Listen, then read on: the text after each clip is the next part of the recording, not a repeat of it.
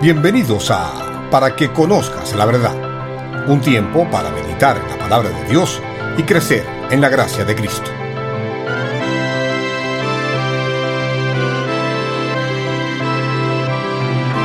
Hoy con el pastor Elio Enay Márquez. Gracias por unirte a nosotros nuevamente.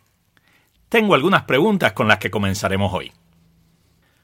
¿Cómo sueles pensar acerca de personas que tienen un nivel o una moral más baja que tú? ¿Qué haría que dejes todo lo que tienes y te concentres en una prioridad esencial en tu vida? ¿Cuáles son las cosas a las que das más valor o te producen verdadero gozo en la vida? Lucas 15 es un capítulo maravilloso en las Escrituras. Su contenido, que es extremadamente claro, a la vez es profundo y certero, al punto de que despierta en nosotros emoción y profundo análisis. Pero ruego que también nos mueva al arrepentimiento. Tres de las más poderosas parábolas de Jesús están en este capítulo. La parábola de la oveja perdida, la parábola de la moneda perdida y una de las más famosas, la parábola del hijo perdido. Pero muy a menudo sucede que miramos a los detalles de la parábola en sí, pero no miramos de dónde vienen, de dónde surgió la necesidad de compartirla, o por qué Jesús la está enseñando. Escucha a lo que pasaba en los versos 1 y 2. Se acercaban a Jesús todos los publicanos y pecadores para oírle y los fariseos y los escribas murmuraban diciendo, Este a los pecadores recibe y con ellos come. No sé si decir que nos sorprende que esta narrativa comience con un grupo de personas religiosas murmurando contra Jesús por causa de las personas con las que compartía y a las que dedicaba su tiempo. Pero lo que sí sorprende es que sin más preámbulo, Jesús entonces enseñe acerca de el proceso y el efecto de que los perdidos sean hallados. Sin dudas, podemos ir a fondo y encontrar riqueza en cada una de estas parábolas por separado, pero nuestro propósito hoy es poder ver cómo las tres se unen y cómo la verdad sobre estar perdido y ser hallado encaja con nuestra vida diaria. Y lo primero que Jesús hace es contar una parábola sobre una oveja perdida, diciendo, ¿qué hombre de vosotros, teniendo cien ovejas, si pierde una de ellas, no deja las noventa y nueve en el desierto y va tras la que se perdió hasta encontrarla? Y cuando la encuentra, la pone sobre sus hombros gozoso y al llegar a casa reúne a sus amigos y vecinos diciéndoles, Gozaos conmigo, porque he encontrado mi oveja que se había perdido. Os digo que así habrá más gozo en el cielo por un pecador que se arrepiente que por noventa y nueve justos que no necesitan de arrepentimiento. Sin lugar a dudas, estos versos estaban dirigidos a esos maestros de la ley que se creían justos según su propia justicia, pero que necesitaban arrepentirse. Tanto como estos versos, creo, hablan a tu vida y a mi vida. Lo que me hace llamar tu atención al énfasis de Jesús durante todo el pasaje en el gozo. Quien haya lo perdido está gozoso por la oveja encontrada. Invita a otros a regocijarse también por ello. Y Jesús revela, sin rodeos, que se refiere a que hay más gozo en el cielo por los perdidos que son hallados que por los que se creen justos ellos mismos. La segunda historia es la de la moneda perdida. ¿Qué mujer que tiene diez dracmas, si pierde una dracma, no enciende la lámpara y barre la casa y busca con diligencia hasta encontrarla? Y cuando la encuentra, reúne a sus amigas y vecinas diciendo, Gozaos conmigo, porque he encontrado la dracma que había perdido. Así os digo que hay gozo delante de los ángeles de Dios por un pecador que se arrepiente no dice en ninguna parte que el proceso de buscar lo que está perdido sea fácil o que produzca gozo en sí. La mujer no se regocijó mientras buscaba la moneda. Nunca se te han perdido las llaves. Le dedicas todas tus neuronas, tu tiempo, tu empeño y fuerzas. Lo haces diligentemente. Y aunque hayas buscado ya en ese lugar, vuelves allí porque nada te hará desistir. Es intenso y demandante. Pero el gozo, el gozo viene cuando hallamos lo que estaba perdido. Y entonces se multiplica la fiesta. Todos deben saber que lo perdido ha sido hallado, que hay gozo creciente y razones para celebrar. Nuevamente Jesús enfatiza el gozo que hay delante de los ángeles de Dios por un pecador que se arrepiente. Y no sé si viene a tu mente así como a la mía, pero al leer esta frase repetida en mi Biblia, me pregunto, ¿y quién está delante de los ángeles de Dios? ¿Quién es quien se llena de gozo por cada pecador que se arrepiente? Ya Lucas nos lo ha dicho en el capítulo 12, versículo 8. Es el Hijo del Hombre, Jesucristo mismo, quien confiesa gozoso delante de los ángeles de Dios a todo aquel que le confiesa delante de los hombres. ¿Eres tú un pecador arrepentido? ¿Eres tú un perdido que ha sido hallado? ¿Has confesado tú a Jesús públicamente? ¿Sabías que esas son señales de grande gozo en los cielos? ¿Sabías que el corazón de Dios se deleita por ello? Entonces Jesús cuenta una tercera historia, poderosa, posiblemente la más famosa de todas las parábolas.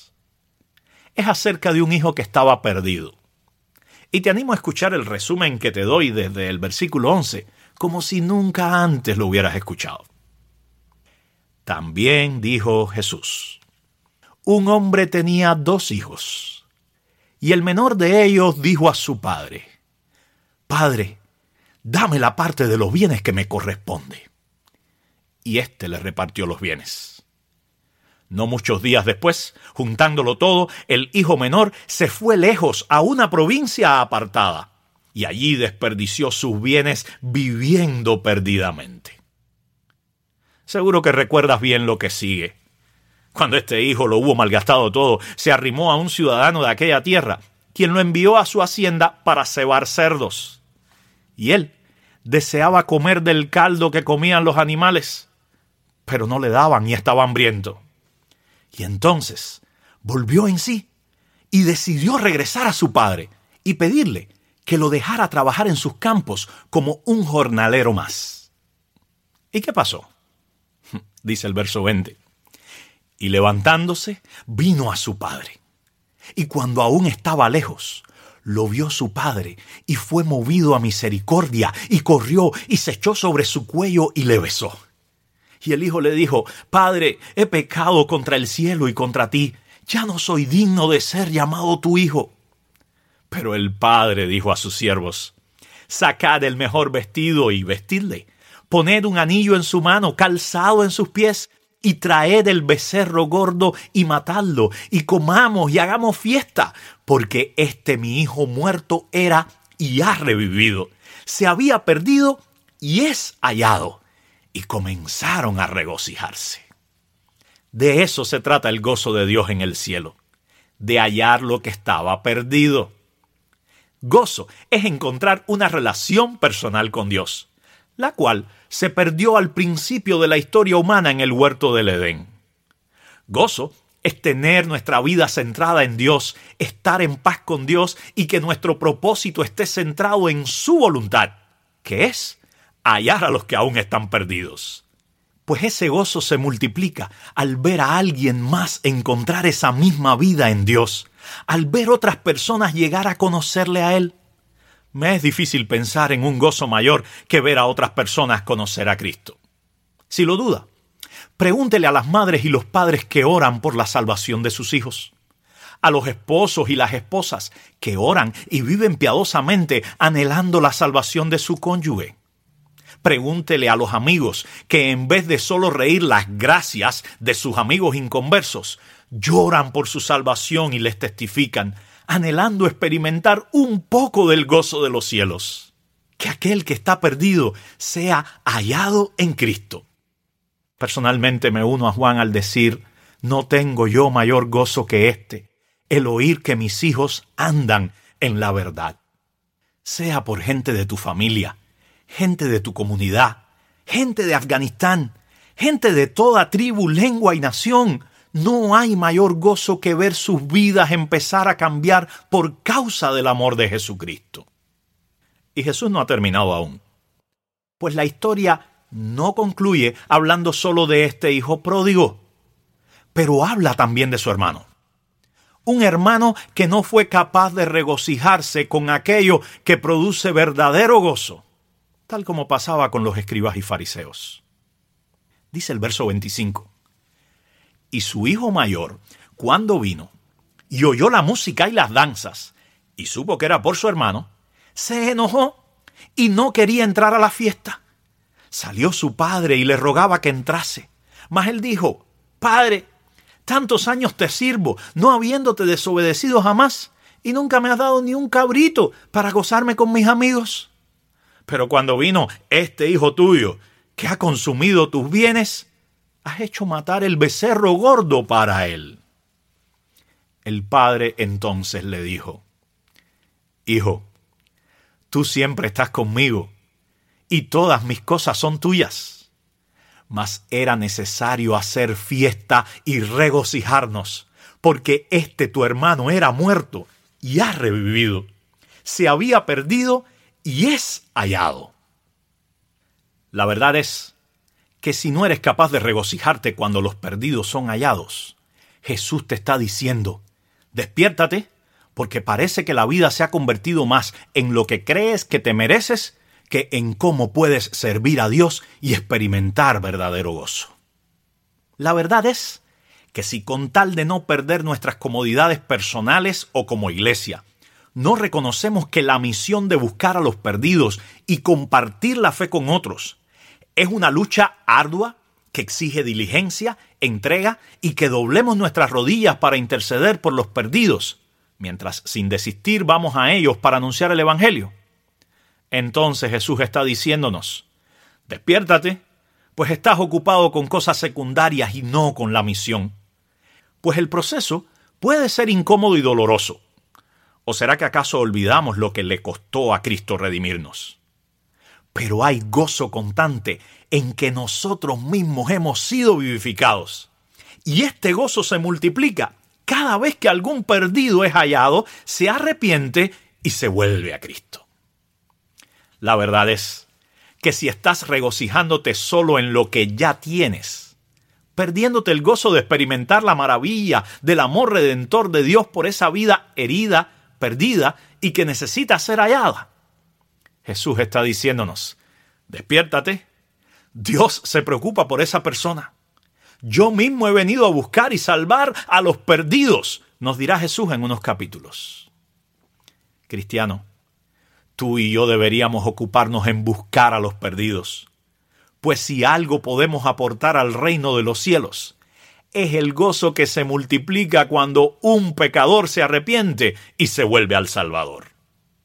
Y la verdad es que si has flaqueado, si has huido de casa y piensas que ya Dios no puede amarte por lo que has hecho, debes saber que es hora de que te despiertes de ese mal sueño y que te arrepientas, pues Él vino a morir en la cruz por ti, te ama y su gozo es verte de nuevo en su rebaño.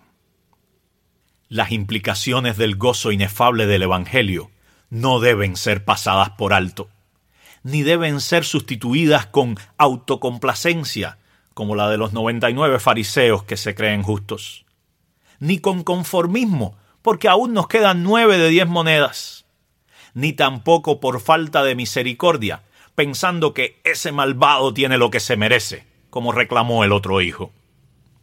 Amigo, esta no es la historia de cien ovejas, de diez monedas de dracma o de dos hijos.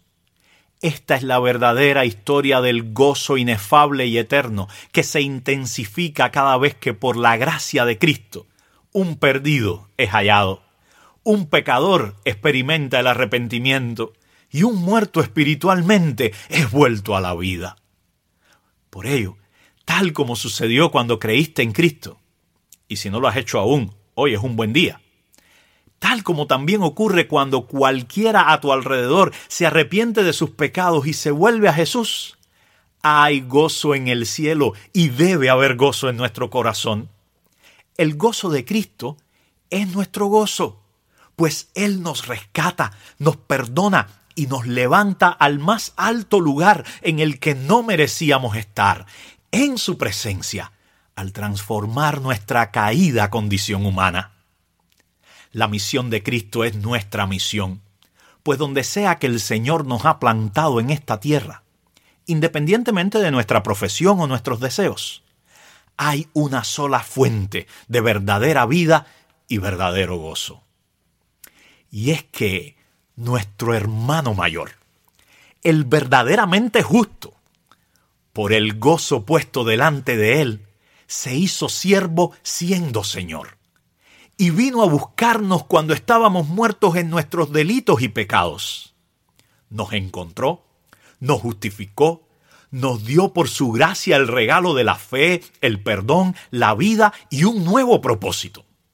Al hacernos partícipe de la misión que por cada rescate acrecienta el gozo en el reino de los cielos y en todos aquellos que somos parte. Te pregunto entonces, ¿es acaso tu relación personal con Dios y el que otros conozcan a Jesús lo que te llena de verdadero gozo?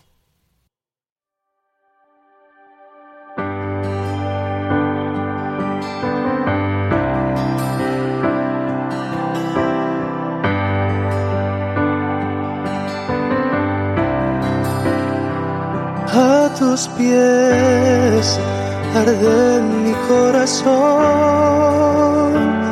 a tus pies entrego lo que soy, es el lugar de mi seguridad,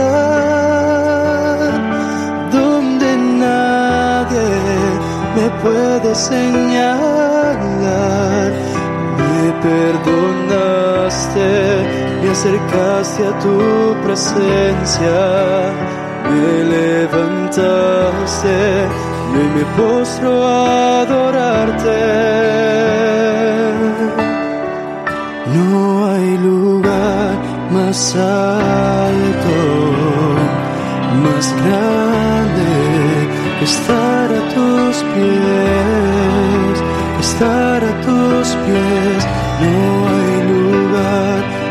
alto, más grande estar a tus pies, estar a tus pies. A tus pies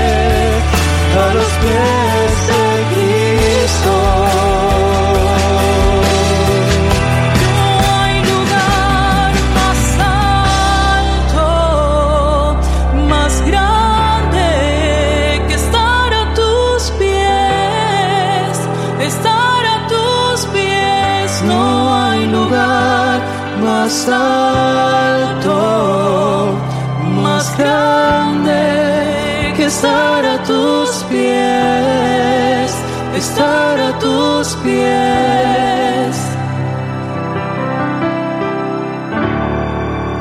A los pies de Cristo.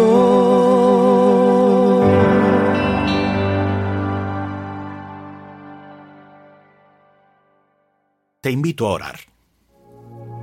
Misericordioso y amante Padre Celestial, afirma en mi vida la pasión y el gozo por haber sido hallado por tu gracia. Yo mismo, Señor, he andado como el Hijo pródigo, y tú en Cristo corriste hacia mí. Es por eso que arrepentido te pido perdón y te agradezco la bendición de esta vida abundante. Y Señor, pensando en otros, te ruego que me dejes esa pasión por los perdidos que necesitan ser hallados. Creo que tu amor transforma.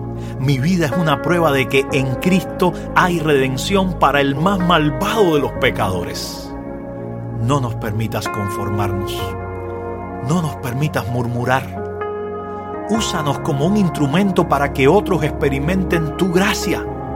Y en ese gran día, juntos, disfrutemos del festín en tu presencia. Te ruego esto con gratitud a nombre de los perdidos y pecadores que hemos sido hallados en el amado. Amén. Gracias por escuchar este programa. Te animamos a meditar en las aplicaciones de este mensaje para tu vida y te invitamos a sintonizarnos nuevamente para que conozcas la verdad.